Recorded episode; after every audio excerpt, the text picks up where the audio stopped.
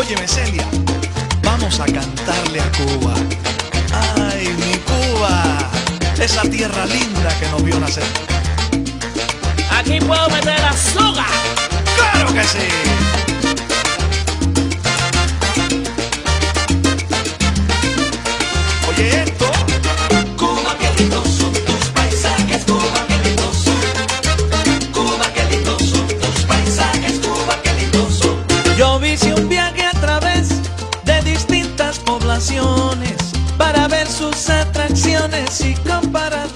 你好，欢迎收听《人文旅行声音游记壮游者》，我是杨。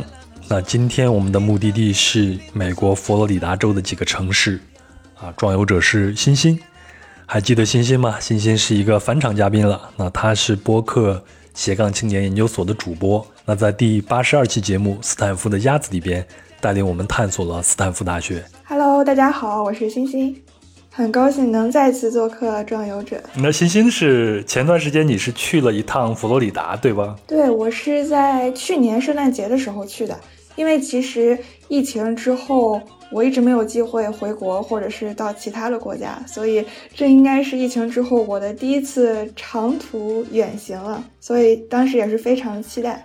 嗯啊，那你这次去的是哪几个城市呢？呃，我是先去了奥兰多，然后从奥兰多飞到了最南边的基韦斯特，然后又从基韦斯特一路开车开到了迈阿密，最后从迈阿密又回到了湾区。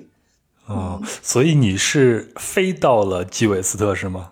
对，是从奥兰多飞到了基韦斯特。那你就错过了最著名的基韦斯特那个海海上的那一段公路，对不对？不，呃，因为是我是从基韦斯特又开往北开，开回了哦迈阿密，对，所以还是体验了一下那个跨海公路的感觉。你知道我为什么对这个印象特别深吗？因为小时候呢，看了九十年代的时候有一部非常著名的好莱坞大片，叫做《真实的谎言》。哦我知道你知道吧？所以最后施瓦辛格大战恐怖分子的那那条路，就是拿导弹炸毁了一个桥，嗯就是通向基韦斯特那段海湾的那个公路了。所以我也就是在那个时候才对这个地方有一个特别深的一个印象。啊，那这次呢，就让我挑一个我比较感兴趣的地方，咱们先开始。那对这个地方比较感兴趣呢，就是因为有一个人和他的一群猫。你知道我是猫奴吗？那这个人呢，嗯就是海明威。咱们就先从基韦斯特开始好吗？最后咱们再往别的地方去。可以。嗯，那欣欣先给我们介绍一下基韦斯特大概的一些情况吧。它在哪儿？它有什么特色？这样子。那我先给大家介绍一下佛罗里达州在哪吧。佛罗里达州它是在美国东南部的一个州。然后，如果大家到地图上去找这个州的话，会发现它长得像一把手枪。对，然后在佛罗里达州它的东南角，也就是这个手枪，呃，枪柄的最底部，它以外的海域有一有一片群岛，这片群岛是一直往南排开，然后逐渐往西弯曲，就像一串钥匙一样。那在最西边的那把钥匙就叫 Key West，西边的钥匙，嗯，被我们翻译过来就是基韦斯特。啊，所以它的打头那个词是一个 key 是吧？对，就是最西边的那把钥匙的意思。嗯，所以它理论上在地图上看，它应该是美国的最南端的一个城市了，对吧？对，是美国本土最南端的城市。嗯，因为我之前去过古巴嘛，然后在古巴的时候，我就碰到了我的房东。嗯，我的房东啊，六十多岁了，当时 一六年的时候，他跟我说说他这一辈子就出过一次国，去的就是迈阿密。然后他跟我形容，飞机刚飞到天上，日一下就到了。对，然后我就看到，呃，这边就离古巴非常非常的近，好像基韦斯特离古巴只有九十英里了。对，九十英里。而且，如果你到基韦斯特，一定要打卡的一个景点，就是一个长得像一个啤酒桶一样的一个地标，然后那个地标上就写这里离古巴只有九十英里。嗯，为啥是要一个啤酒桶呢？可能准确来说，它是一个海上的浮标，但我觉得它长得特别像一个啤酒桶。哦，这样子。对，然后上面也会写着这里是美国本土最南端。我觉得基韦斯特有点像咱们的海南。旅游城市是吧？对，旅游城市，嗯，然后岛上非常的那种呃惬意，然后你会看到很多来度假的人，尤其是那种老夫妇比较多。岛上有很多的棕榈树，就非常的有那种热带气息。然后岛上还会有很多那种摩托车呀，或者是电动车，跟美国其他的城市特别不一样。听起来确实有点像海南啊，到处都是候鸟老人，来自于东北的候鸟老人是吧？对，是的，是的。这个岛上还有很多的鸡在地上乱走。海南的文昌鸡是吗？走地鸡。对，这一点可能也很像。对，真的有很多走地鸡。对，然后这些鸡可能是当时古巴人来到这个岛上，他们带来的，因为公鸡好像在古巴的那个文化里面还是一个比较重要的一个符号。这个可能是西班牙人带来的吧？西班牙人就会带来很多这种鸡的这种符号到他的殖民地去。对，但是美国这边虽然你带来这么多鸡，但是这边禁止斗鸡，所以这些鸡就被就地解放了。嗯，哎，那这个城市相对来说它是非常小巧的，是吗？对，很小巧。之前咱们聊的时候，你也说这个基韦斯特就有很多古巴的痕迹，和古巴也有千丝万缕的一种关系。嗯，对。那我们可以先从古巴的历史讲起吧。古巴应该是一四九二年的时候被哥伦布发现的，当时地理大发现嘛。后来因为这个地理大发现，那在十六世纪的时候，古巴这个地方就被西班牙人给殖民了。那到十九世纪的时候，嗯，古巴当地的人就开始想要反抗西班牙人的统治，然后而且发动了一系列的这种独立战争。然后其实，嗯，这个时候美国它也一直对这个加勒比海地区觊觎了很久，所以大概在这个一八九八年这个时候，美国它就打着我要。帮助古巴古巴获得独立的这样的一个名号，然后也对西班牙开战，那也就是我们所知道的美西战争。一八九八年的美西战争，对对。那最后是西班牙落败，然后美国，嗯，古巴在美国的扶持下成立了古巴共和国。所以虽然听上去好像说古巴是独立的，但其实之后古巴一直是处在美国的一个军事占领之下。对，而且美国其实是垄断了古巴当地的很多这种支柱的产业，比如说像制糖业呀，或者是呃炼钢，或者是铁路。对，然后当时也会有很多的美国这边的资本去古巴那边开工厂，那这个时候也就会有很多的富人，他们会到古巴来旅游。对，因为古巴我们刚刚讲了，它是一个非常适合度假的这样一个一个小岛。然后这个时候，其实古巴这边也会有人往美国来，这可能就是古巴当地的，也是一些比较有钱的人，他们也会到美国这边来旅游，而且会把自己的小孩送到美国去读书。嗯，所以这是那个时候两地其实就会有这样的一个人员的这种交流和来往。毕竟离得太近了，如果是一个游泳健将的话，没准都能游得过去那个海湾。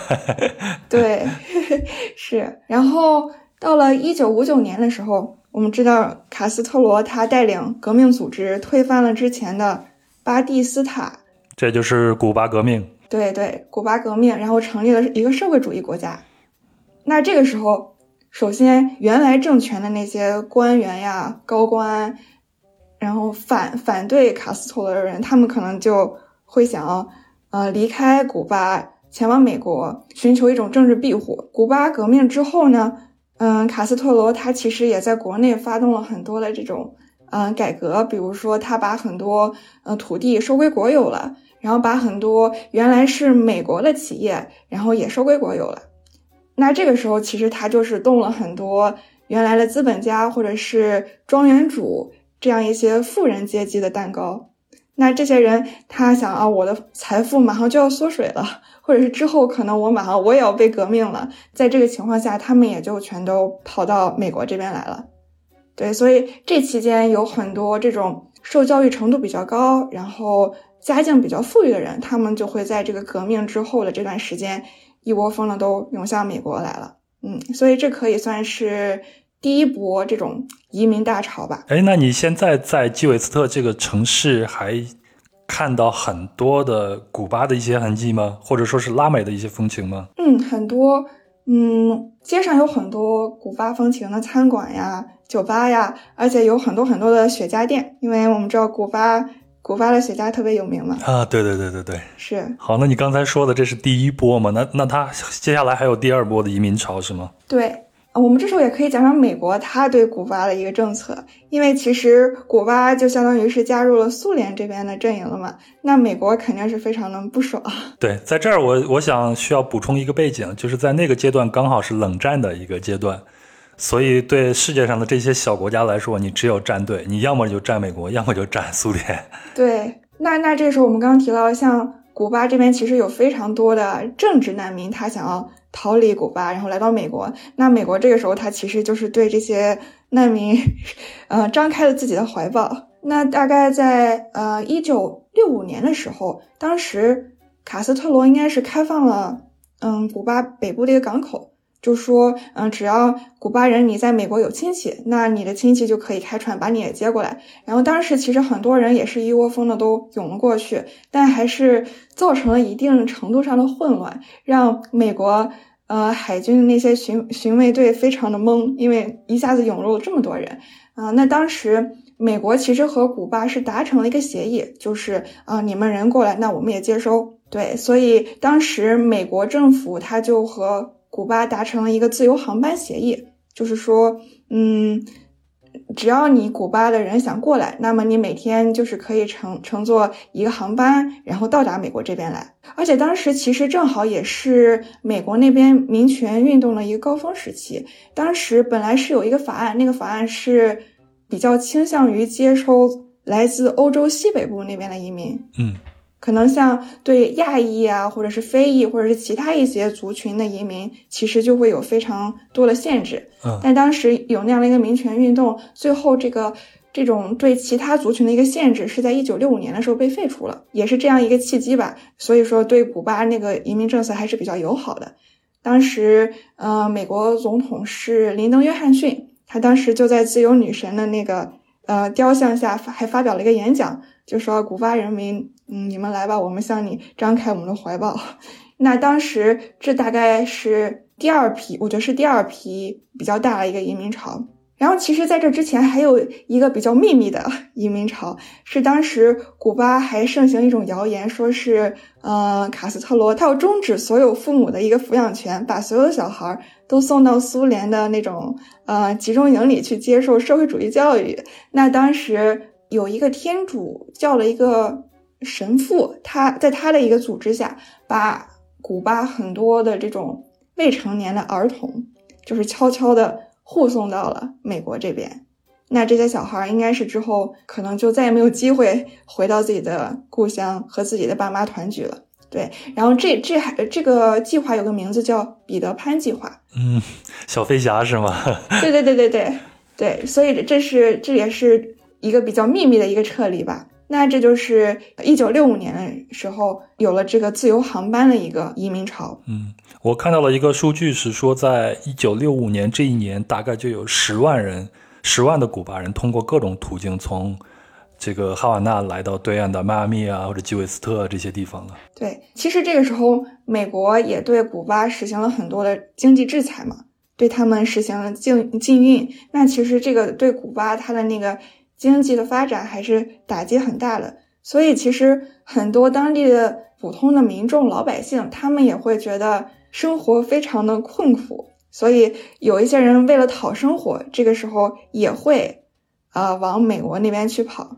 呃，其实这也造成了古巴的一个人才流失嘛。这样长时间下去也不是办法，所以卡斯特罗他就想了一个办法，而且当时也是可能一定程度上也是想要报复美国对古巴的一个制裁。那在一九应该是一九八零年的时候，当时卡斯特罗又开放了一个叫马利尔的港口。对这件事情还是挺著名的一件事情，因为大家都猜不透卡斯特罗到底是怎么想的。对，当时一开放那个港口呢，就很多人又是一窝蜂的往美国涌，而且当时卡斯特罗还把什么监狱啊、精神病院的门都打开了，所以当时会有很多杀人犯呀、或者是呃精神病患者，或者是当地的一些地痞流氓，大家都趁了这个机会，全都涌到了美国。呃，很多人当时可能都是去到了迈阿密这个城市，所以当时 这一波人流的涌入也是给迈阿密造成了很大的困扰。当时迈阿密的政府应该是立即宣布这个州进入了紧急状态。也是因为来了很多杂七杂八的人，所以当地的那个犯罪率也是飙升，然后给当地还是造成了不小的骚乱。那这个时候，美国 这边就跟古巴说。啊、你你这边要管一管，不能在这种没有这种管制的让所有人都涌过来了。这件事情之后，美国这边也是收紧了接收古巴难民的这样的一个政策。我看到一个数据，就是在一九八零年这个马列尔偷渡事件之后，也就在他之前的二十年间，传统的英美的这种白人占迈阿密的比例大概是百分之九十，然后一直很稳定。但是到了一九八零年的那次呃偷渡之后，也就是古巴人大规模过来以后，到了九十年代，这种传统的英美的白人的数量已经不到十分之一了。所以到现在，迈阿密还是一个拉美之都。因为我没有去过迈阿密，我前一段时间刚好做其他的节目，有有一个朋友以前是驻扎在迈阿密做报道的，他就说在迈阿密的话，所有的官方语言几乎全是用西班牙语。有的时候你去打车，如果你不会西班牙语的话，你就没有办法跟他交流，因为他不会讲英语。所以迈阿密事实上它就成了一个冷战的一个牺牲品了嘛。不过后来它的经济腾飞就是另外一个故事了。对我们刚刚讲到，有很多移民来到美国，来到迈阿密，其实我觉得也是给他带来了一定的这种劳动力，包括活力，对，也是给这个城市的一个发展，嗯，打了一个基础吧。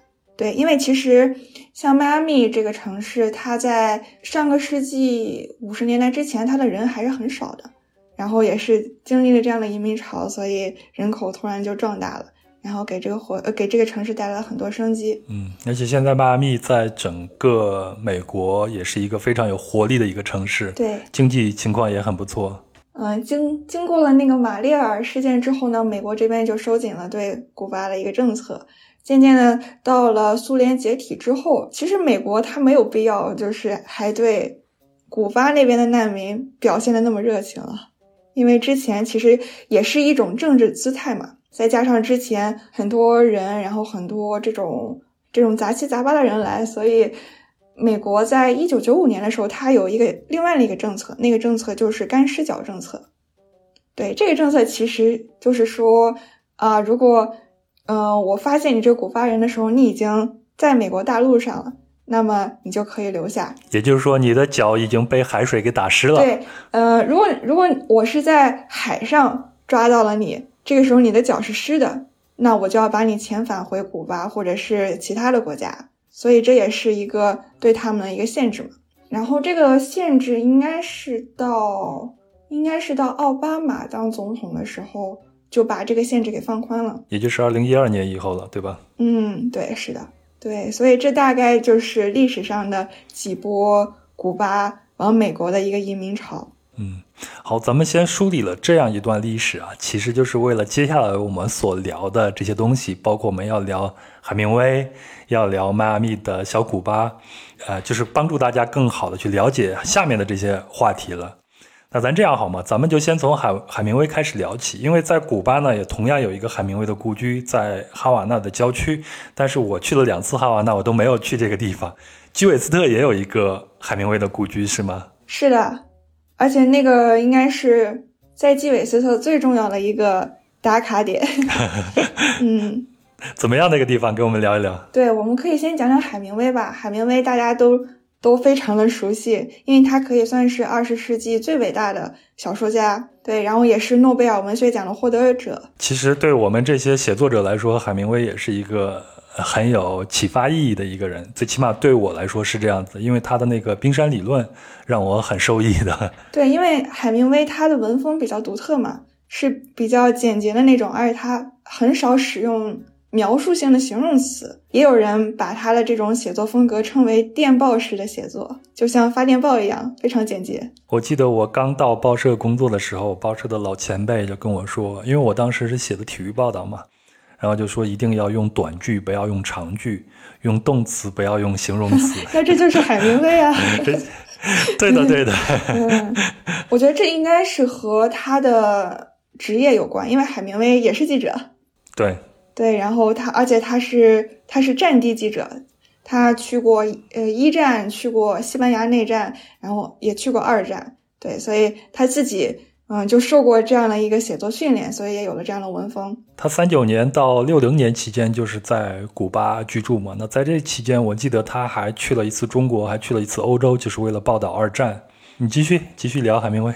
对，海明威他中学毕业之后，正好是美国加入世界第一次大战的时候，然后那时候海明威他就很想亲身去感受一下战场，所以他就自愿入伍，被派到了意大利的前线。但当时他因为眼睛不太好，就没有办法直接去打仗，就安排他去开救护车。虽然我觉得这个也 很很奇怪，眼睛不好让他去开开车，对，嗯，然后海明威就在战场上建立呃见证了战争的残酷吧，而且他自己也是被炸伤了，就在医院里躺了很多天。然后当时照顾他的那个护士，其实就是他的那本小说《永别了武器》里那个女主角的原型。对，那海明威他从战场回来之后，一九二零年代他应该是。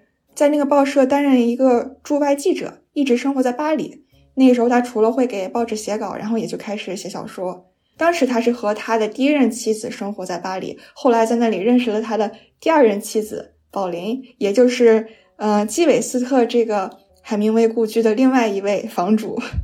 当时海明威应该是在他的一个朋友的建议下，嗯，决定在基韦斯特这里买房。嗯，可能是也是因为基韦斯特这边环境特别的好。因为海明威他自己出生是在芝加哥，对吗？是一个非常冷的一个城市。对，就相当于我们的东北人要跑到海南买房子是一样。对对对，暖和一下。所以海明威就在美国海南买了一个房，然后每年冬天到那里去过冬。然后就继续往南边走，就到了古巴。对。然后，嗯，去到海明威的故居，呃，现在那里已经是一个博物馆了，还是能看到他们原来那个房子里面的布置和陈设，啊，其实感觉里面布置的还是挺挺华丽的。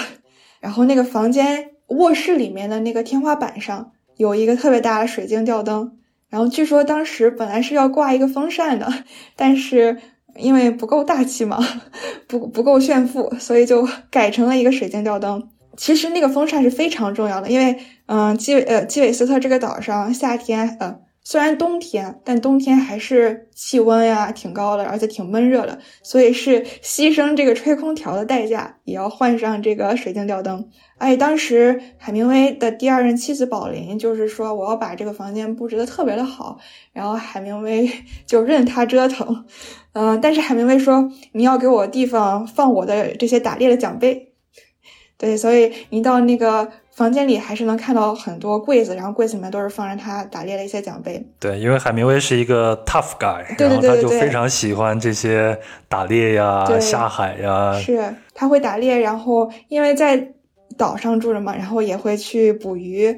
如果大家看过《老人与海》这本书的话，会知道这本书它是描描绘了一个渔夫和一个特别大的一个马林鱼在海上进行搏斗的故事。其实。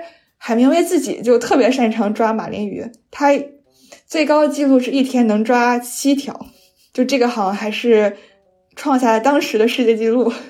对，所以他自己也是一个打猎的好手。所以海明威从外形上看起来就是属于那种非常彪悍的硬汉的那种样子。如果大家感兴趣的话，可以去搜一下他图片。我当然也会在咱们的微信公众号相关文章里边放上海明威的相关的图片，而且是那种。黝黑的古铜色的那种皮肤，一看就是在太阳下经常暴晒。再加上他的一把大胡子，还是雪白的胡子，是就特别的有味道，有点像那个肖恩康纳利最早的零零七的那种感觉。特别有意思是我们当时的那个向导，我觉得他特别像海明威，就他也是那种。黝黑的皮肤，然后雪白的胡子，然后花裤衩，就是感觉特别有基韦斯特风。然后他给你讲了什么呢？那个向导？嗯，他大概就会讲海明威这些小说的一些创作背景呀，包括海明威当时住在这里他的一些生活习惯。对，然后他当时还带我们去看了这个嗯庄园里的一个马厩，那个马厩的二层被海明威改造成了他的书房，他每天就是在那里写作。而且这个向导跟我们说，海明威每天早上六点半就起床了，就会到那个书房里去写作，一直写到他认为足够为止，再去，要不然是去海里打鱼，要不然就是去镇上的酒吧喝一杯。哎，我这有一个传言啊，据说海明威为了保持他写作这种简练的这种风格，所以他一直坚持是站立式写作，就是他不坐，总是站着。这样的话，你就会容易感觉到累嘛，然后他就会尽量的让自己的文章非常的简洁。不知道这是真的还是假的？你在那看到有椅子吗？可能是有椅子，但我估计他会选择不坐吧。好了好了，提的题外话，你继续。对，然后院子里面还有一个呃特别大的游泳池，这个游泳池是当时一九三七年的时候，海明威他又到西班牙内战的前线去做战地记者了，所以他当时就不在家嘛，然后他老婆就背着他偷偷的修了一个特别大的游泳池。而且当时海明威买这个房子的时候，这个房子应该是八千美元，但是这个游泳池花了两万美元，也就是说，这个房子价格的二点五倍。所以海明威一回到家就特别的生气，他当时气的就从口袋里掏出一枚一美分的硬币，然后扔在了这个游泳池里，就说：“你干脆把我的最后一美分也拿走好了。”就是说，你 你这个婆娘已经把我给榨干了，对，所以这个海明威的老婆宝琳，她就把这个硬币呃嵌在了这个泳池里，所以大家现在去还能看到那个硬币。呃，好像海明威和他这一任老婆也没有走到最后，对吧？是的，而且他们俩两地分居的时候，海明威就开着船去到了古巴的房子，对，但是后来这个房子又就一直留给了他这个第二任妻子。然后也是一直到，嗯，这任妻子去世，然后这个房子被拍卖，卖给了其他的呃房主。但是后来海明威有很多很多的书迷都会想要来这个地方来瞻仰他们的偶像，所以最后那个房子之后的买主还是把这个房子又。呃，给它公开了吧，所以现在海明威这个故居就成为了一个公共的博物馆。大家去到基韦斯特的时候，也是可以非常方便的可以去观看，然后去体验，呃，这位文豪之前的生活。那现在在基韦斯特的故居里面，还有海明威的那些猫的那些痕迹吗？因为啊海明威他自己就是一个猫奴嘛。有的，有的，对，嗯、而且海明威故居里的那些猫非常特别，它们是有六个指头的。对，据说是当时有一个船长送给了海明威一个六个指头的猫，然后海明威特别特别的喜欢，然后之后这个猫就留在了这个地方，而且不停的繁衍后代，所以现在海明威的故居里大概能有几十只。六指猫，对，而且那些猫就会特别慵懒的躺在草地上，然后你可以去随便的戳它们的肚皮。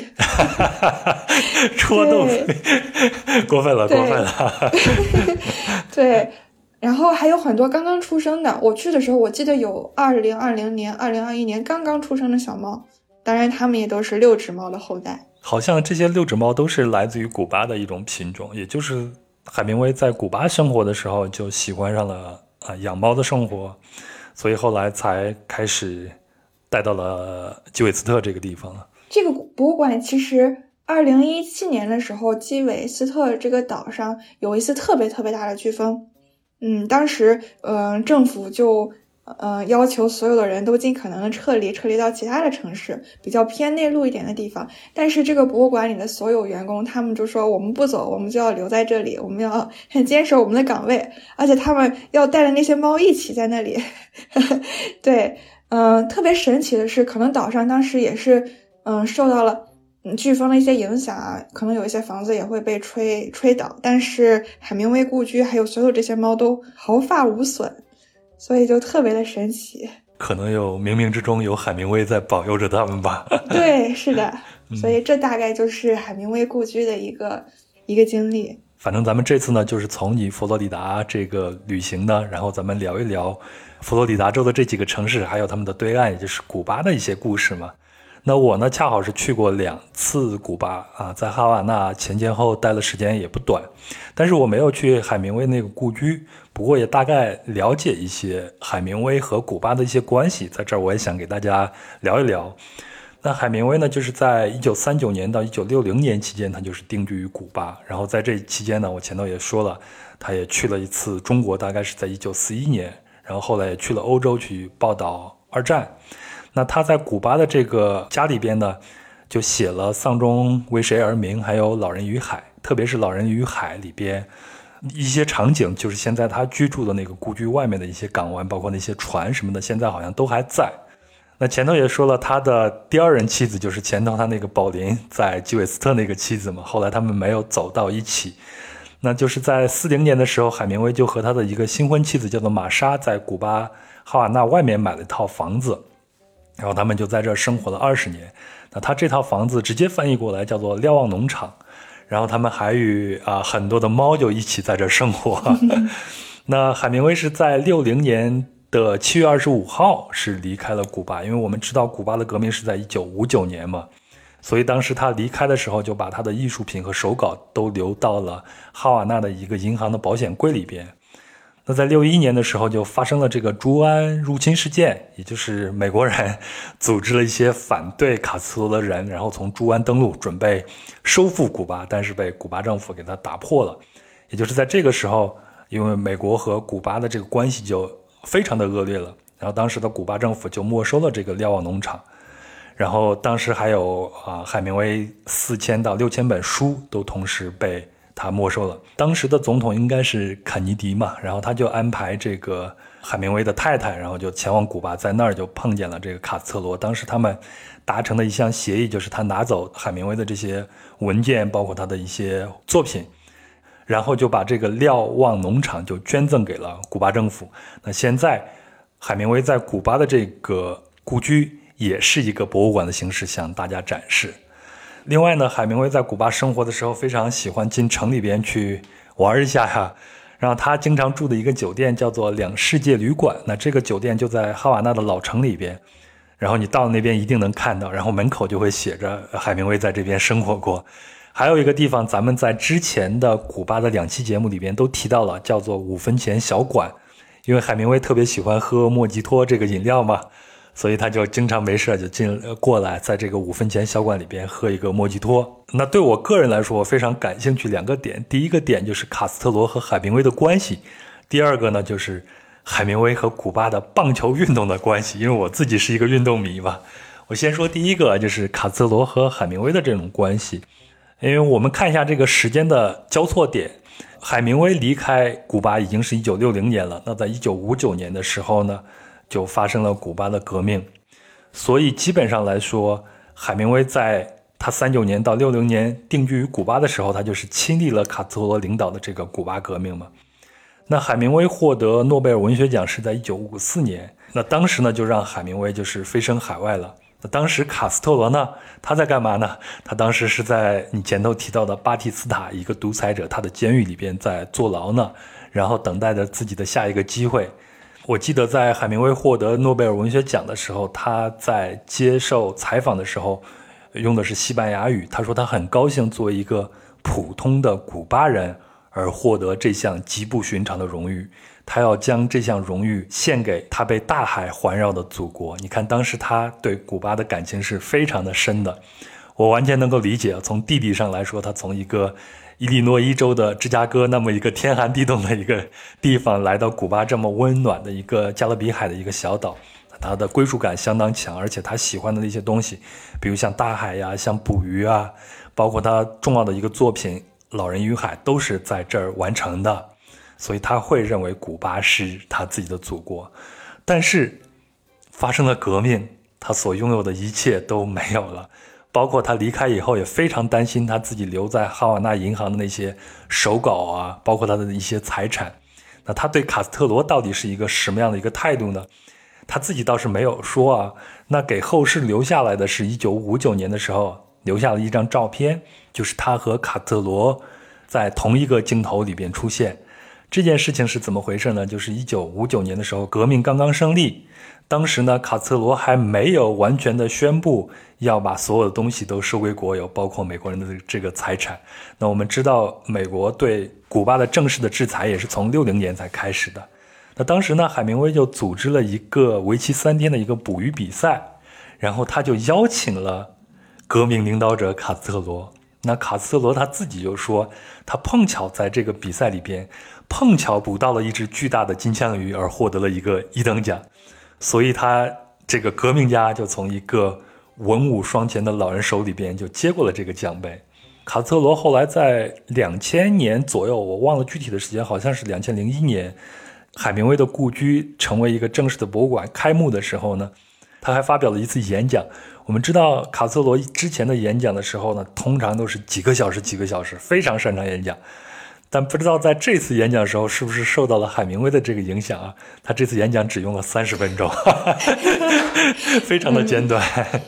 嗯所以我嗯站在我的角度，我觉得可能海明威当时他也没有意识到他深爱的这个国家，就是他的真正的他第二故乡，后来能走向什么地方。然后他这个硬汉，他其实他也没有真正的主宰自己的命运，因为他最后在他生命的最后时刻，他是离开了他最爱的这个古巴嘛。他唯一能主宰的就是生命，也就是在一九六一年，然后他就开枪自杀了嘛，这个大家都知道的。然后第二个我比较感兴趣的就是海明威啊，我之前看到一种说法，也就是来自于中国的网络上有各种的攻略都会写海明威为古巴带来了棒球运动，因为我们知道棒球是古巴的国球嘛。卡斯特罗本身就是一个业余棒球手，非常喜欢打棒球。但是说海明威为古巴带来了棒球运动，我认为这是错的，因为我也查了一下资料，就是说棒球是在19世纪的60年代，也就是在1860年左右诞生的。诞生后不久就来到了古巴，因为从地理上来说非常的方便嘛，很近。然后古巴人也非常喜欢这个棒球，但是当时呢是嗯西班牙的殖民统治。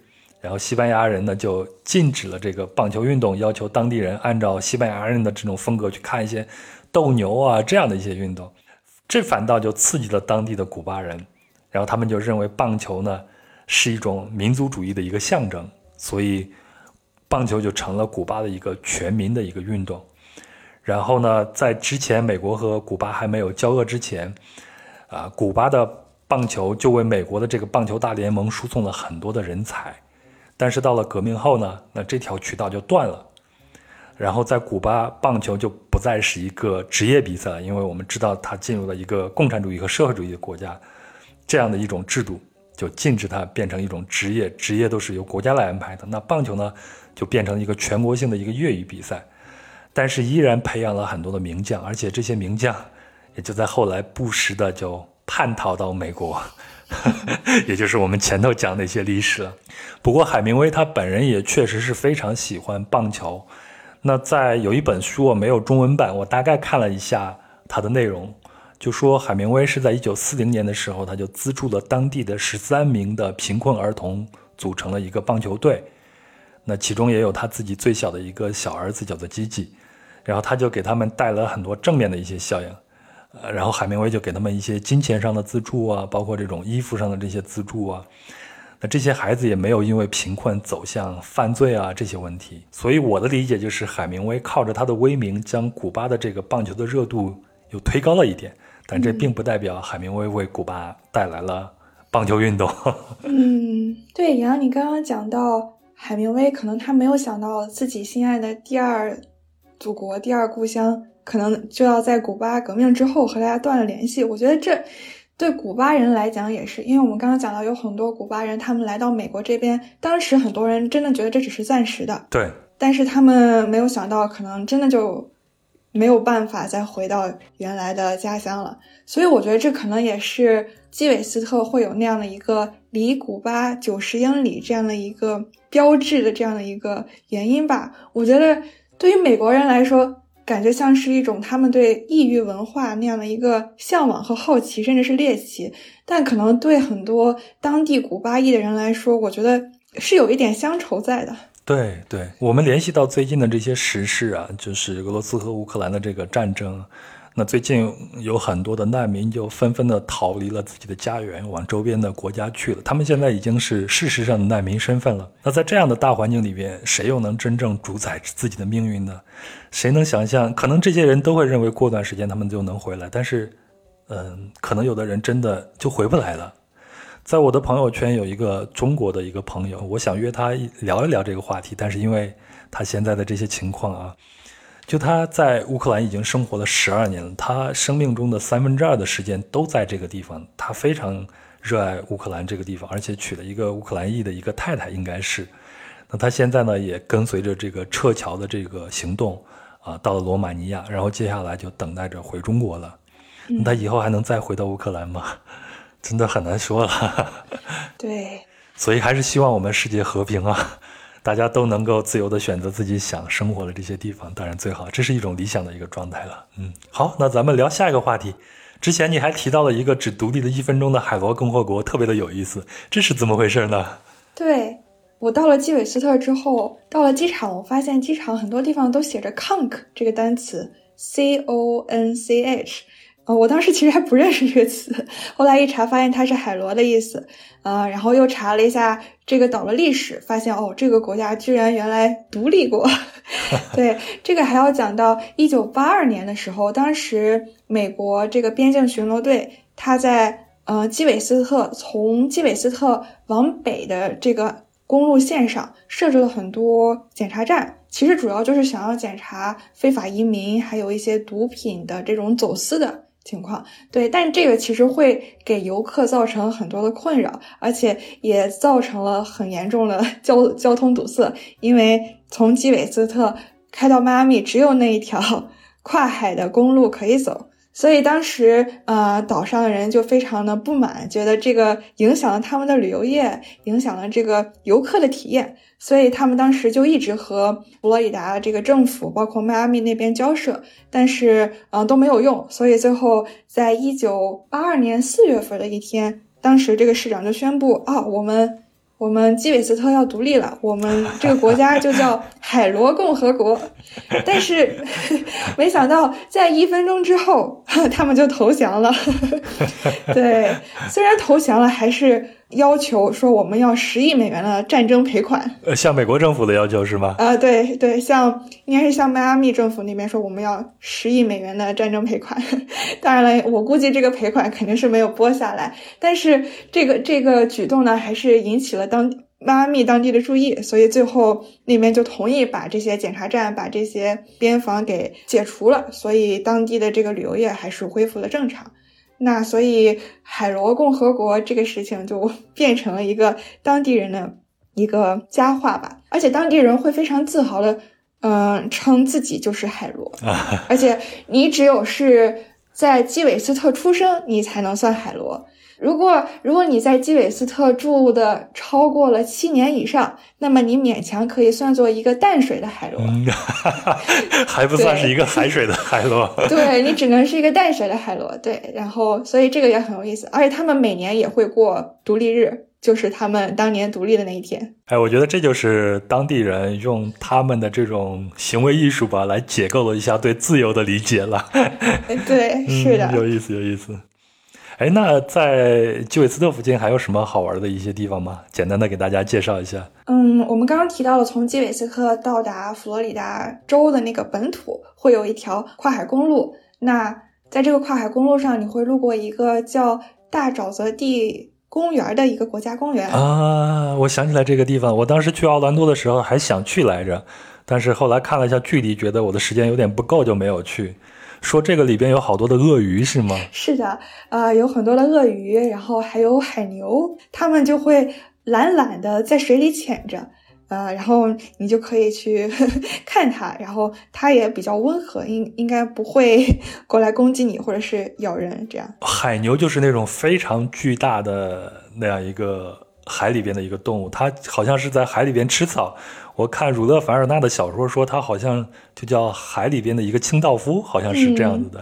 对，而且当时我们发现那个海牛之后，花了五分钟来确认它到底是块石头还是 一个海牛，因为真的是一动不动，是吧？对，而且它的颜色是灰色的嘛，就真的和一个灰色的岩石一样。有意思，有意思。然后当地还有很多红树林，我觉得这也是比较特别的一个植物，因为这种植物它是。生活在一个淡水和海水交接的地方，而且水中会有很多的淤泥，有很多淤泥就不太利于它的一个呼吸，所以红树林这种植物它就发展出了一种 特别错综复杂，然后奇形怪状的一个根部系统，然后能让它更好的呼吸。所以如果你到那边看到红树林的话，会看到它的周围有很多像小细管一样的东西从水里冒出来，那就是它的一个很很神奇的一个根部系统。对，在我国的海南也有很多这种红树林的生态系统，大家如果去的话，也可以参观一下。对，然后我觉得比较有意思的就是，嗯、在那个国家公园遇到了向导，因为我当时发现他穿的衣服上写的是志愿者，然后我们就问他他是怎么找到当向导这份工作的，然后他就说，其实他是一个退休的生物老师，那他退休了之后，然后他就各种应聘美国各大国家公园，而且他说竞争特别的激烈，嗯、可能比如说有几十个人都要应聘这个岗位，然后最后只选了他和其他三四个人，那他就可以免费住这个国家公园给他提供的房车。然后住在这个国家公园里待上个半年，然后他只要一周，比如说，呃，有四天的时间出来给游客讲一讲这个地方有什么动物、有什么植物就可以了。啊，哎，我觉得这个是一个很好的一个老有所养的一个方式啊。对啊，是，而且他说，呃，有很多美国的老年人会像他这样在国家公园里面养老，而且他们通常会在这个地方待上一年，然后再去另外一个国家公园应聘啊，这样就可以轮转，然后在所有的地方都待一遍。哎，这样一说，我觉得我可以啊。等我老了以后，我就带着所有《壮游者》这个节目。以及我的储存去给大家到咱们中国的国家公园里面给大家做志愿的讲解员，然后我就可以养老了，对不对？每天生活在山清水秀的地方。对，是，而且我当时我感觉他特别特别的自豪，在说起自己的工作时候，就让你觉得这是世界上最幸福的工作。然后他也觉得自己特别的幸运，能够在这样温暖然后非常舒适的地方度过他的晚年。哎，今天又有收获了，又发现了我人生一个目标了，继续学习，为自己的养老做准备。对，您好，我是壮游者的主播杨。那壮游者呢是一档独立播客，目前所有的运营费用呢都靠我用爱发电以及听友的打赏和赞助。那在此呢也向这些听友表示感谢，谢谢你们。那我和壮游者这档节目呢，也确实非常需要您的善意和慷慨的支持。目前有两种渠道可以对壮游者进行赞助。第一，您可以在微信搜索并订阅壮游者的公众号，那每一期呢都会随音频节目发送一篇文章，文章里边会有相应的细节图片或者是相关资料，是对音频节目的有益补充。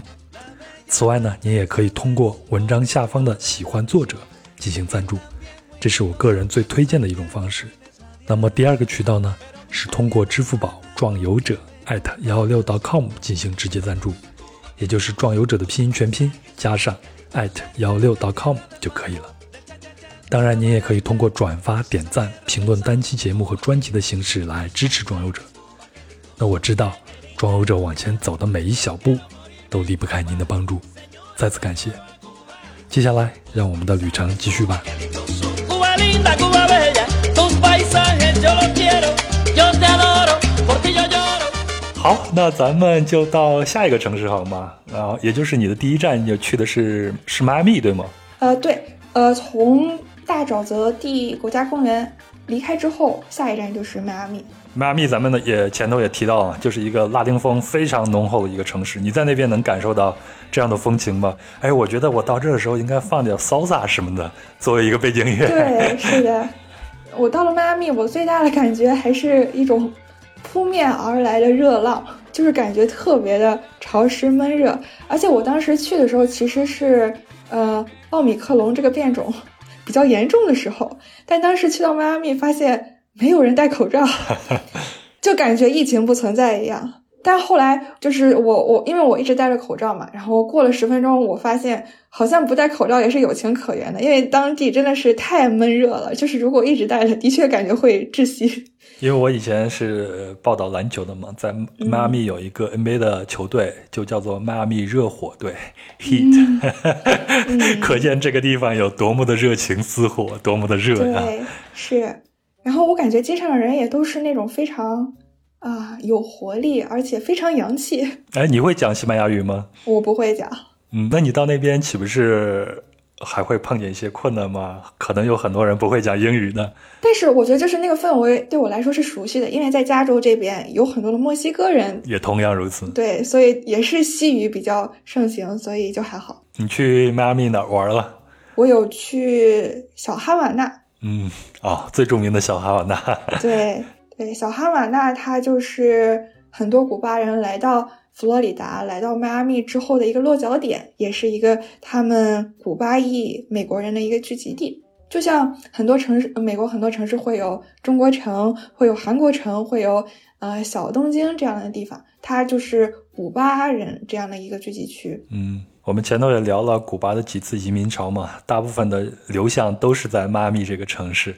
光第一次一九六几年就十万人，可以想象在 整个迈阿密有多少的古巴裔居民在这生活了。嗯，小哈瓦那是一个色彩很丰富的一个地方吗？对，到小哈瓦那，当时我就感觉我好像来到了另外一个世界，感觉自己已经出国了，已经到南美洲了。然后，嗯，那边街上会有非常非常多很鲜艳的涂鸦，对，而且涂鸦中会有很多古巴元素吧，就是会有，比如说热带的水果啊，那种什么菠萝呀、橙子呀，然后也会有很多古巴的名人吧，比如说他们有名的歌唱家，他们的一些。革命领袖、一些诗人也会有很多比较特别的古巴元素，比如说我们刚刚提到的公鸡，然后还有古巴人特别爱打的多米诺骨牌，嗯，就感觉非常异域风情，有有点像咱们的那个老老人们打那个骨牌，对吗？我在古巴的街头也经常见到。是小哈瓦那，你也是能听到那种噼里啪啦的声音，然后我转头一看，就是一堆古巴裔的老大爷在那里搓骨牌。对，然后街上也是有很多很多古巴的餐馆呀、酒吧呀，也有很多的雪茄店，然后也有很多很多公鸡的雕像。哎，你说那个装帧最特别的麦当劳是什么呢？我感觉世界上大部分的麦当劳都是 一个 M，然后一个麦当劳叔叔那种红黄比较标志型的那样的一个样子，但是古巴的那个麦当劳，它就是像我说的，有很多古巴的元素。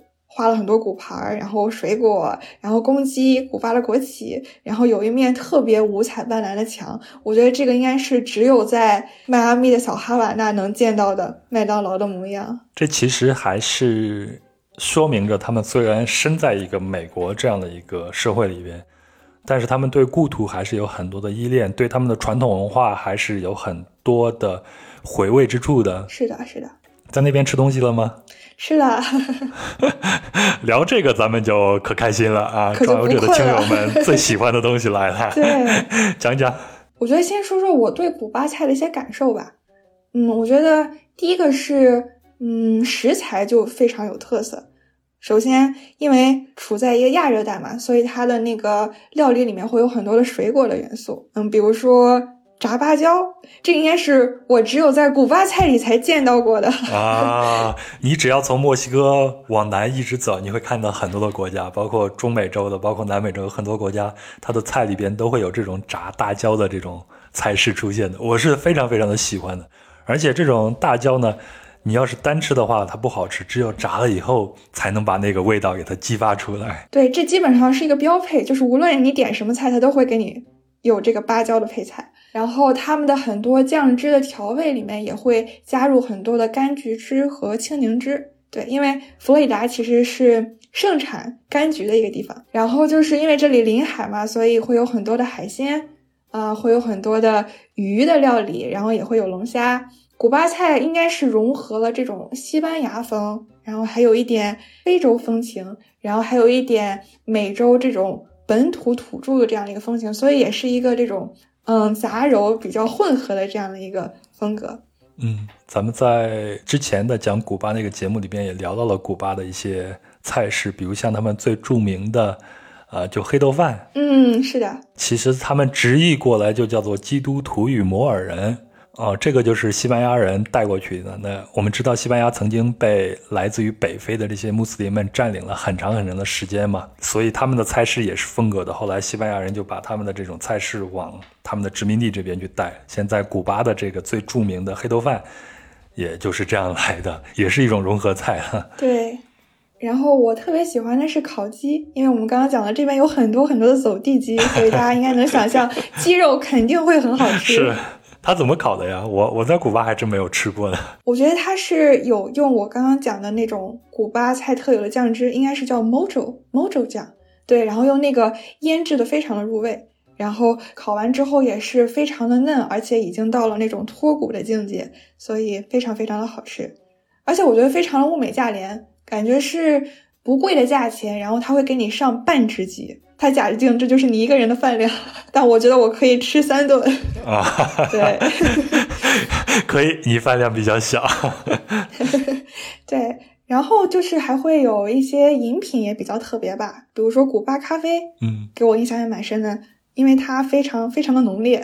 然后这边有很多的酒也很有名，可惜我不喝酒，但是嗯，还是了解了一下，因为古巴它的呃应该是朗姆酒吧，朗姆酒特别的有名，对，朗姆酒，对，对，然后也会有 Mojito 莫吉托鸡尾酒，就是海明威最爱的那一个。对 然后后来又被周杰伦给唱火的那一个。对。哎，你写了一个蒜汁木薯，这个菜是什么？我从来没有听说过。对，我们刚刚讲到古巴菜里面喜欢用水果，其实他也很很喜欢用根茎类的蔬菜。嗯，他们也会用什么土豆呀、红薯，但是木薯这个我真是第一次吃。它其实就是会，也是会用一些酱汁，然后把这个木薯烤一下，然后最后那个成品就有点像肯德基的那个鸡汁土豆泥。因为我之前有在超市见过木薯，当时我就觉得这个东西能吃吗？长得像树干一样。对，但没想到它的内心经过烤制之后可以如此的柔软和绵密。对，它也可以煮着吃。啊然后到呃拉美这些地方，特别是在南美，我吃木薯吃的还是非常的多的。我自己还挺喜欢的，感觉它的淀粉含量足够多，还有一点点稍稍的甜，对，然后用不同的调味料调出来是不同的这种口感。是的，是的，嗯，看来你这次在小哈瓦那还是有不少的尝试的嘛。对，是的，打开了你味蕾的新世界是吗？嗯，哎，你有没有在那边吃古巴式的三明治呢？没有，但是我看到旁边桌点了，是吧？对他，们叫 Cubano Savage。嗯，我对这个感兴趣，是我在一四年的时候看了一个电影，这个电影呢是乔恩·费鲁，也就是钢铁侠那个系列的一个导演。还有，如果喜欢看《老友记》的话，大家应该记得莫妮卡曾经谈过一个超级富豪的男朋友。你看《老友记》吗？我没有，啊，好，那我这一段就是讲给看《老友记》的朋友的啊。嗯大家还记得莫妮卡曾经交过一个富豪男友，没事就带他去罗马吃个披萨什么的。那他呢，就是乔恩·费鲁，一个演员。他在二零一四年的时候就自编自导自演了一个很柔软的一个电影，叫做《落魄大厨》。我自己很喜欢这个电影的。那他呢，就是讲一个在洛杉矶的米其林餐厅里边已经功成名就的大厨，也就是这个乔恩·费鲁他演的这个主角。后来呢，就因为理念不同，包括生活里边的一些压力，他跟他太太离婚呀，跟他儿子的关系啊等等，然后他就决定他离开这个压力非常大的洛杉矶，回到了他的老家迈阿密。然后呢，他就决定做自己最喜欢的食物和事儿，也就想让自己陷入一个危机的这个家庭重新激活起来。他就自己买了一个食品车，在美国我们经常能看到那个食品车嘛，然后开着到处跑的这种。然后他就上路了。其实这个电影它可以理解成是一个公路电影，那它的主线就是美食，也就是这种古巴式三明治。然后当时他带着他的儿子在电影里边，他儿子就用社交网络为他们这个食品车来做宣传，然后就成了一代的网红美食。最终的结局肯定是一个完美的一个结局嘛，他的妻子也回心转意了，他和他的儿子的关系呢也恢复了。然后我 我现在已经在吞口水了。除了这个电影的温馨和幽默以外，我最喜欢的其实是它里边制作，就是制作这个三明治的这个过程。然后他呢会切开一个古巴式的一个面包，然后先放入火腿，再放入烤猪肉，再放入一些 pico，也就是泡菜吧，然后再刷上这个芥末酱。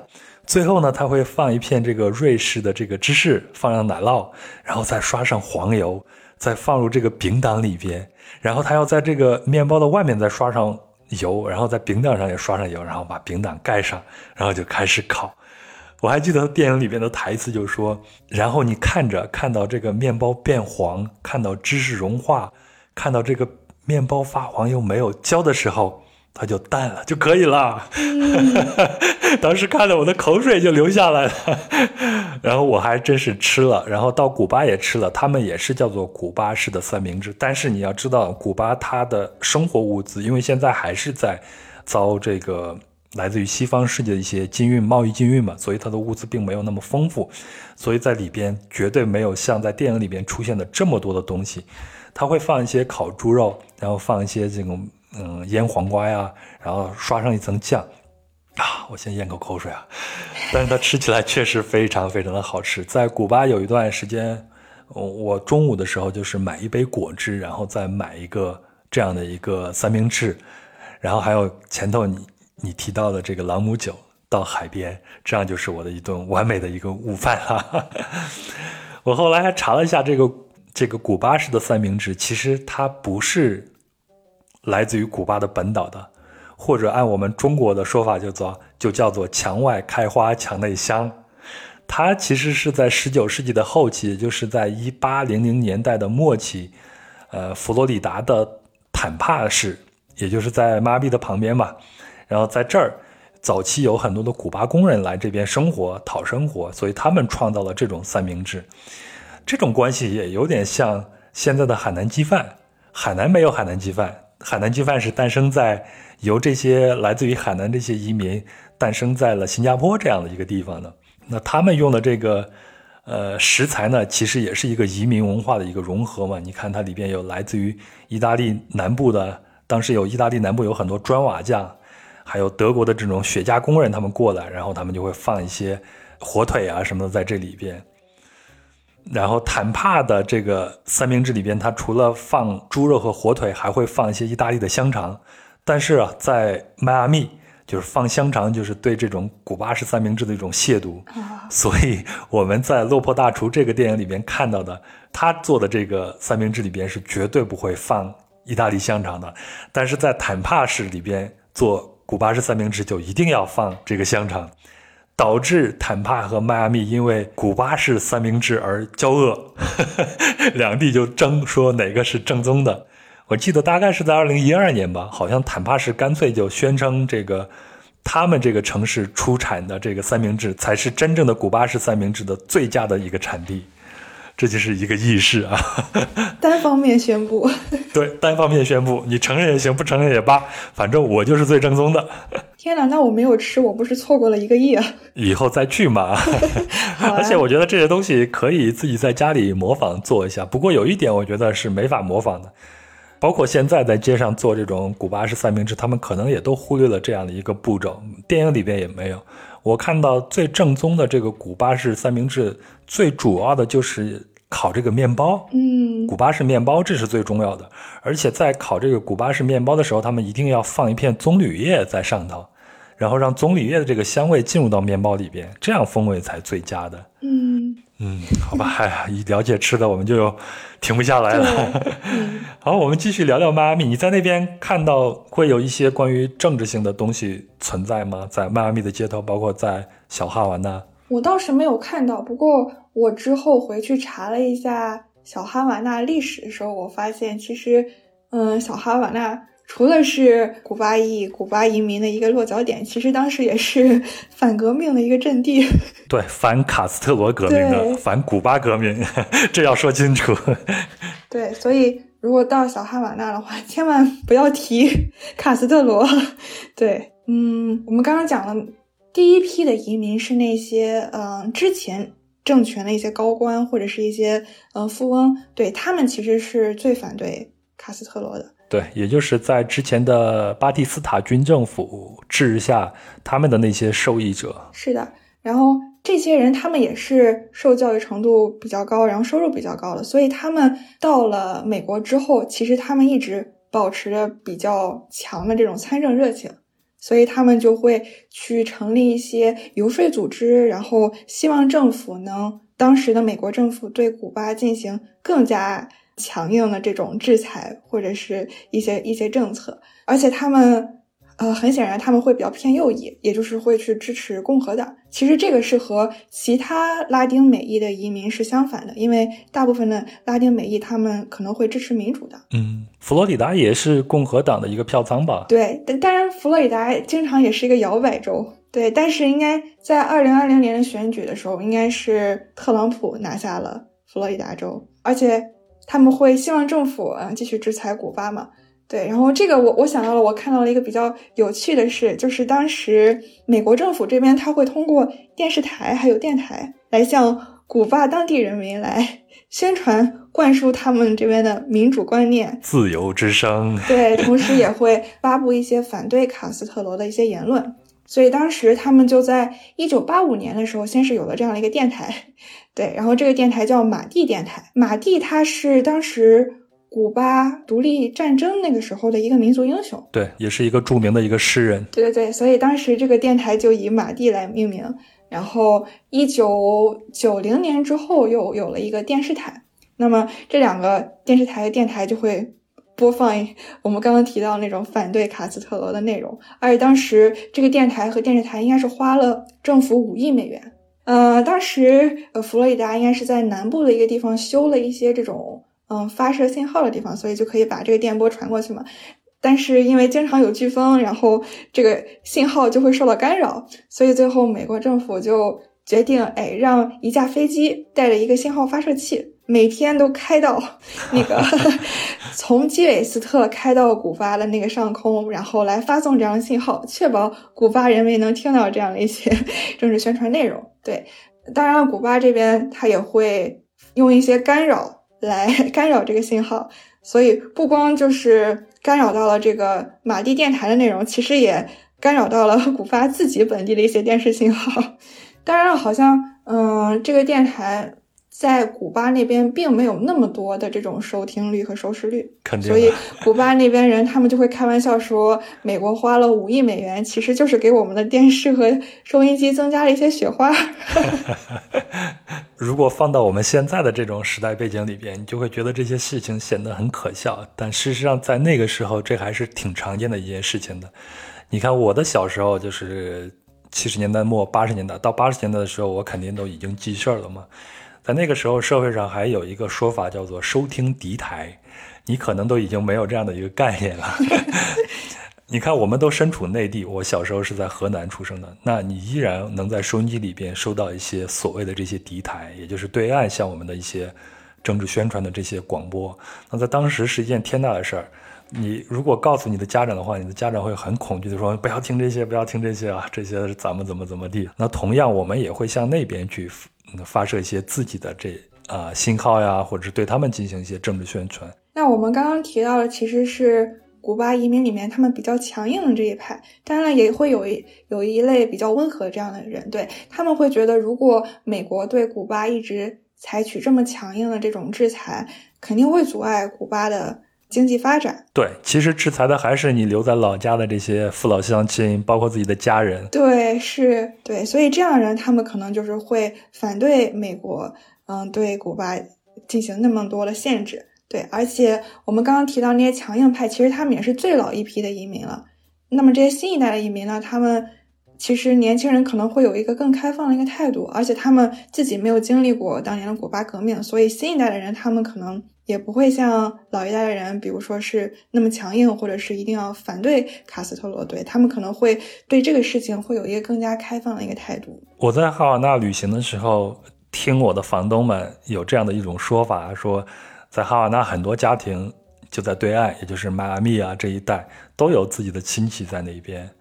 我一四年去的时候，网络还没有开，到一六年的时候就看见网络街上有很多的 WiFi 的发射点。那就有很多的古巴人在街头找到这些网络发射点，然后接收到 WiFi 信号，开始打这种视频电话。那这样的视频电话基本上都是和他们海外的这些家人们去联系的。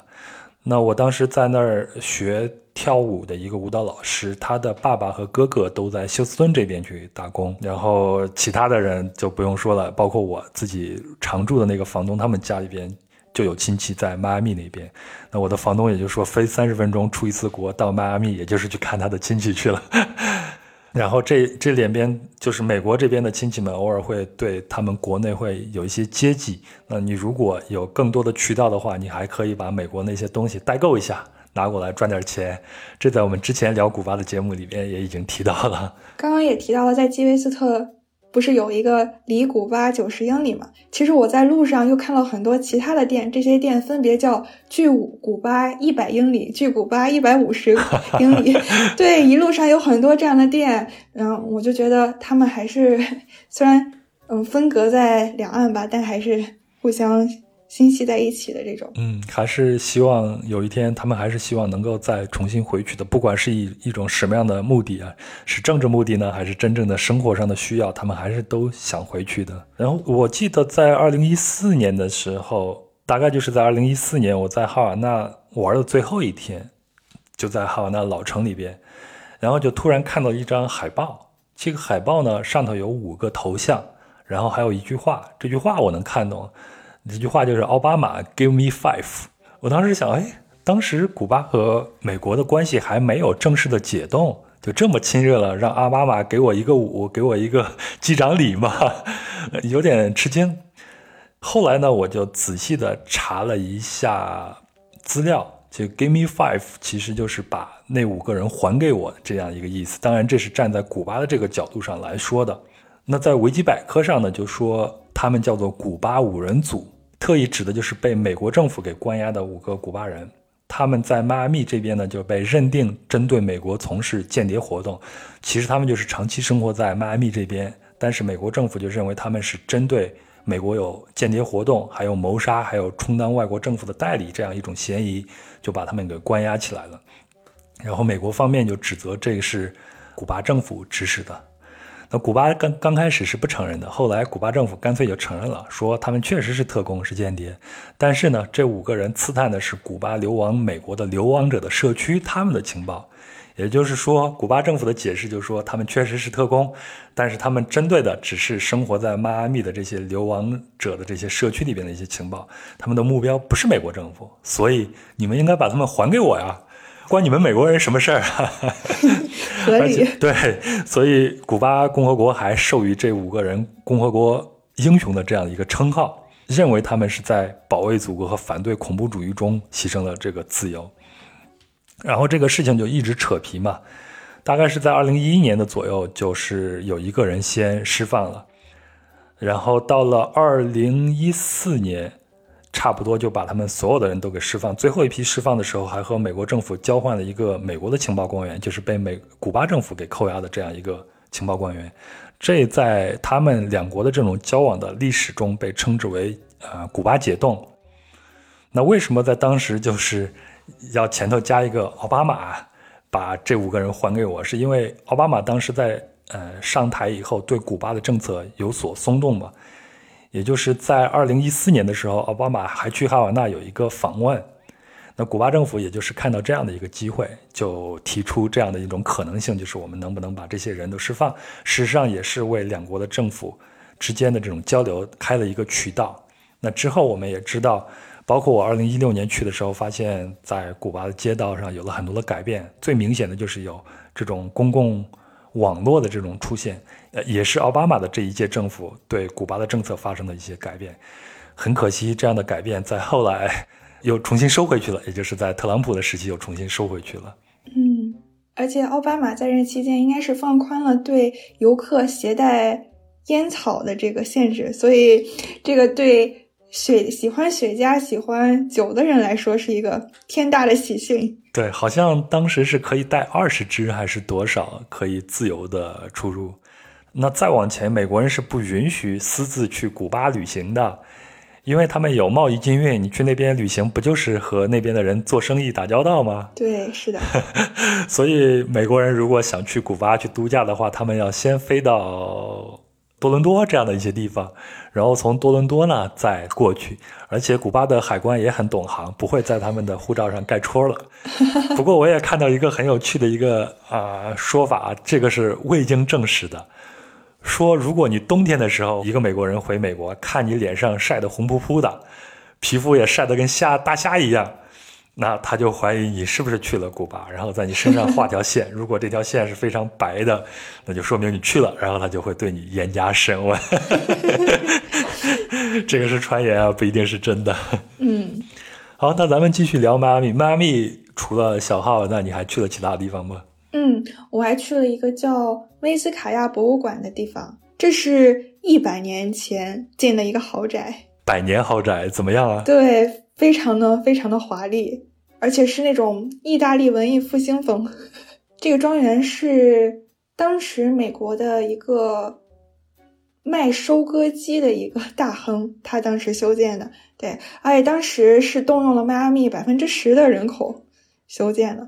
然后它的这个庄园有自己的沙滩，有自己的泳池，有特别特别好的花园，房子里面有七十多个房间。哇，对，然后里面甚至能找到一些青花瓷这样的有中国风特点的东西。嗯，对他们来说，来自于东方的呃瓷器是一个很珍贵的物件。对，不过我发现这些富人们都喜欢到这些温暖的海边的这些地方修筑自己的豪宅。在对岸，也就是在古巴，有一个非常著名的旅游胜地，叫做巴拉德罗，它就是一个海滩，它有一个长达二十公里的白沙滩。那在革命之前，也就是在二十年代的时候呢，美国的很多富豪也喜欢到这边去买房子，比如像杜邦，杜邦集团的杜邦创始人，他就在这儿兴建豪宅。还有很多这种黑社会，比如我们都看过那个电影叫做《八面人》，电影好像叫《铁面无私》，罗伯特·德尼罗演的。演的这个八面人就是芝加哥的一个黑社会老大，他也在这儿有房子。那革命之后就把这些人全都赶跑了嘛，然后杜邦的那个豪宅现在就变成了一个博物馆。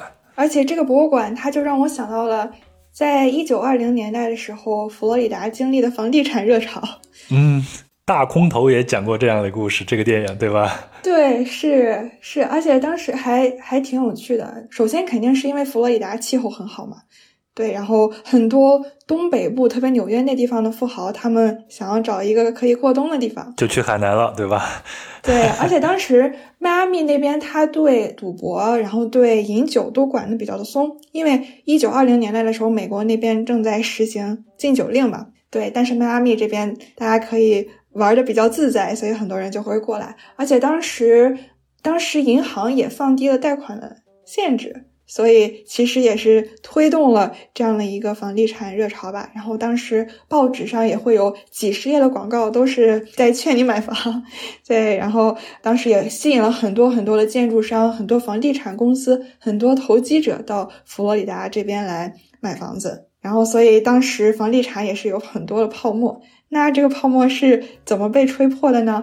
我觉得我我了解的可能只是只是部分的原因，但可能也是间接导致了这样的一个房地产热潮的一个崩塌。就是应该是一九二六年的时候，那年佛罗里达冬天特别特别的冷，然后大家就觉得，哎，我们不是找到了一个美国海南吗？怎么这个地方天气不像之前那么的温暖了？所以大家有了一点小小的恐慌。然后那年的春天，股市也有一定程度上的动荡，而且当时因为很多房地产。想要来这边建房子啊，然后大家都需要往这里来运建材，很多很多的建材就导致当地的这个运输系统已经是一个超负荷运转这样一个状态了，然后导致当地的这个供应链也是出现了很大的问题，甚至是一些生活必需品都没有办法按时的送到了，所以当时政府就下令禁止运建筑材料，所以当时很多的房子也就没有办法如期交房，烂尾了。对对对，然后一九二六年的夏天，当时那年也是有一场特别大的飓风，而且那个飓风真的是吹倒了很多很多，可能刚建好或者是以前的房子，也是打击了很多人对这边房地产的信心吧。所以那之后房地产的交易量就急剧萎缩，然后很多人也会开始抛售房子呀，然后房价也就大跌，所以一系列的这种连锁反应就都发生了，然后后来。美国也是就进入了我们知道的十十九世纪三十年代的大萧条时期，所以可能也和这个是有关系的。嗯，阳光之下无鲜事啊，我们学一点历史，不管是本国的还是其他国家，对我们判断现在的形势，包括你以后要做一些决策的时候，都会有一些帮助的。那这样的事情在我们的某一些地方同样发生过吗？对，包括零八年时候。也是发生了一次 这样的次贷危机，包括房地产泡沫的一个破裂。也是在佛罗里达这边，这个我们就可以看那部电影叫做《大空头》了，里边讲的就是这样一个故事。当时还有个情节，就是那个基金经理带了一个团队来迈阿密这边考察，然后发现这边一个脱衣舞娘一个人都有五套房，然后就打电话跟纽约那边说不行，这个真的有泡沫。嗯，所以他就一直坚持买空嘛。对，是的。呃，这个情节我印象特别特别的深。然后都想起了我们中国的股市里边有一句话叫做：“当你身边的清洁阿姨都要入股市的时候，就是你该退出的时候了。”好，那咱们聊了迈阿密，聊了基韦斯特，还有对岸的古巴的一些关系和故事啊。咱们最后呢，用一个轻非常轻松的一个城市来结尾吧。这个城市我也去过，叫做奥兰多，这是我去的唯一一个佛罗里达州的一个城市。你也去了那边对吗？对。而且其实它是我的第一站，而且去那里主要就是为了去迪士尼和环球影城。两个你都去了是吗？啊，我都去了。啊，对，比较贪心，贪心的粉丝啊。对，是。有啥收获没有？嗯，当时刚到奥兰多就觉得街上没有什么人，然后到了迪士尼和环球影城，发现哦，原来人都挤在这里面。对，我当时就住在这个旁边。嗯，是，而且我觉得。迪士尼真的是美国人的精神乐园吧？就是感觉，呃，很多一家老少，所有的人都穿着迪士尼的这种衣服，然后头饰，然后在游乐园里面玩的特别的开心。其实我一直会很好奇，为什么当时会在奥兰多这个地方修建迪士尼，而且还修建了环球影城。然后我还研究了一下，就是当时其实我们知道，第一个迪士尼它是在美国洛杉矶。然后当时也是大获成功。那之后很多城市其实都会，呃，竞相想要竞争第二个迪士尼的这样的一个机会。对，然后当时华特迪士尼同志他为什么选择了奥兰多呢？他首先做了一番市场调研，发现第一家迪士尼开在西边，所以东边的人很少去到。迪士尼，所以他觉得我一定要在东边也修一个，肯定不能修在东北部，因为东北部冬天就会特别的冷，那我的这个游乐园就不能全年开放了，所以我要选择一个温暖的东南部。然后当时奥兰多还是也是一片沼泽地，然后说不定也有鳄鱼，所以当时那可以算是嗯比较开阔、比较便宜的一一片地吧。所以华特迪士尼就看好了这个地方，呃地儿特别大，而且。可以以非常低的一个价格拿下，所以他选择了奥兰多这个地方。而当时奥兰多正好也是在修一些洲际公路，所以华特迪士尼它可以预见到之后这个城市的交通会非常的发达，所以会非常方便游客来到这个城市，所以他最后就选定了奥兰多。那奥兰多也是因为有了迪士尼，有了环球影城，所以它在一九七零年之后也是飞速发展，因为旅游业。的确成为了它的一个支柱产业。哎，这个还挺有意思，对我也是一个启发。那我就会想，你像我们中国的迪士尼是落户在上海，那我们的环球影城是落户在北京，这说明我们的这些东西都是要依附于大城市的。它并不像美国之前的这样道路一样，它会去找一个新的地方去开拓它，然后让它变成一个新的一个旅游胜地，来带动当地的一个经济发展。这完全是两种不同的一个思路啊。对。那站在我这儿，我也不好评价到底哪个好，哪个不好，只能看发展吧。可能是不同的模式。对，你在迪士尼里边玩什么了？在迪士尼里面，呃，有玩那种各种各样的过山车，然后我觉得里面的演出也很好看，而且演出其实是排队比较少的，所以你不用像过山车那样等个嗯一两个小时，然后就可以立马的去看。对，而且我觉得美国迪士尼里面的这个演出肯定也是。和其他地方不一样，因为我在那里有看到，感觉特别像美国爱国主义教育这样的演出。美国人也搞这一套。对，因为那个 演出，他是把所有的总统给每一个总统都做了一个蜡像，然后把那个蜡像所有的蜡像都摆到舞台上。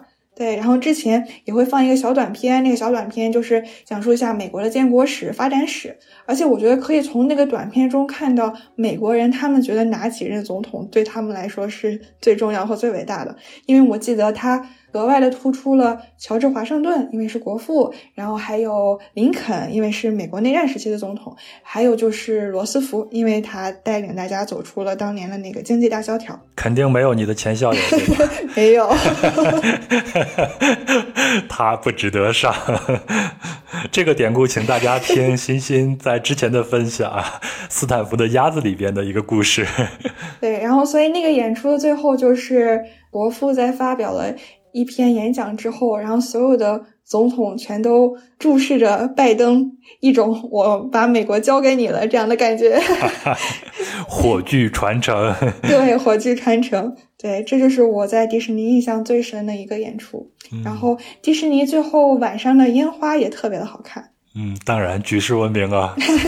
对，如果大家有机会去的话，一定要等到它放烟花的时候。我自己对这个城市最大的一个印象，就是我在环球影城里边体验了我人生第一次过山车。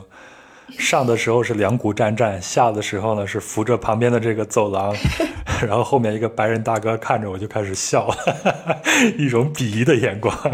但我真的是第一次啊！而且其他地方的迪士尼不太清楚啊，可能应该是只有一个主要园区吧。但是奥兰多这边的的迪士尼，它是应该是有四五六七个这样的公园。对，也是因为奥兰多地方比较大，所以。是一个特别庞大的一个公园系统。对，前两年应该是疫情爆发的第一年，NBA 就停摆了嘛。后来他们重启的时候，就是在奥兰多的迪士尼里边建了一个大的一个泡泡，大家都集中在这里边去打球。所以这个地方确实是，呃，就娱乐来说是一个得天独厚的一个地方了。我可以再说几点我对佛罗里达的一些小感受。当然，嗯，一个是我觉得那边真的亚裔面孔很少。可能是因为我在加州待多了，我可能能看到很多的华人呀，呃，印度人呀，呃，其他的亚洲人，但是在 佛罗里达真的很少。但后来我觉得这可能才是一个正常美国州的一个正常情况，在加州是因为比较特别，这边更多这种亚洲来的移民，对，所以我在佛罗里达州真的是很少见到亚洲人，然后可能那边大部分人口也都是这种拉丁美裔，然后甚至是古巴裔。然后还有一点比较有趣的是，我发现佛罗里达州可以不用挂前车牌儿，只用挂后车牌就可以。所以这个在打车的时候特别不方便，因为你不知道来的那辆车是不是你那个手机 app 上约到了那一辆。所以得绕到后头去看一眼。对你得绕到他后面看一眼。对，然后就是这个州，我感觉他会强制收小费。对，他会在你的那个。最后的那个账单上有一个额外的服务费，然后我在网上搜了一下，据说这个是为了防止不给小费的人，啊，像我这样的人吗？经常就忘了给小费。